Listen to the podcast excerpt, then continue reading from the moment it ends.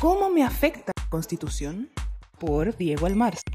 La Constitución nos afecta todos los días de diversas formas. Lo que pasa es que no es tan visible como otro tipo de leyes.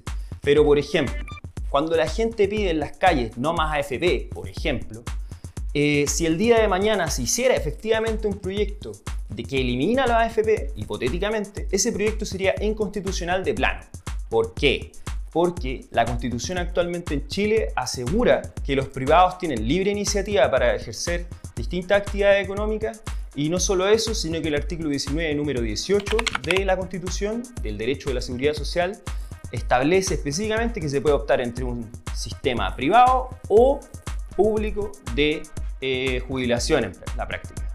Otro ejemplo, cuando se trató de fortalecer el CERNAC para darle mayor atribución y defender a los consumidores, ese proyecto también fue declarado inconstitucional porque eh, los empresarios oficiaron al Tribunal Constitucional y consideraron, y finalmente se falló así, que ese proyecto era inconstitucional.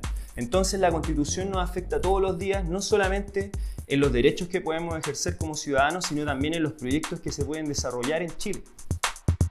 Este contenido forma parte del curso digital hacia nuestra Constitución de la Universidad Abierta de Recoleta. Súmate e inscríbete tú también visitando el sitio uar.cl.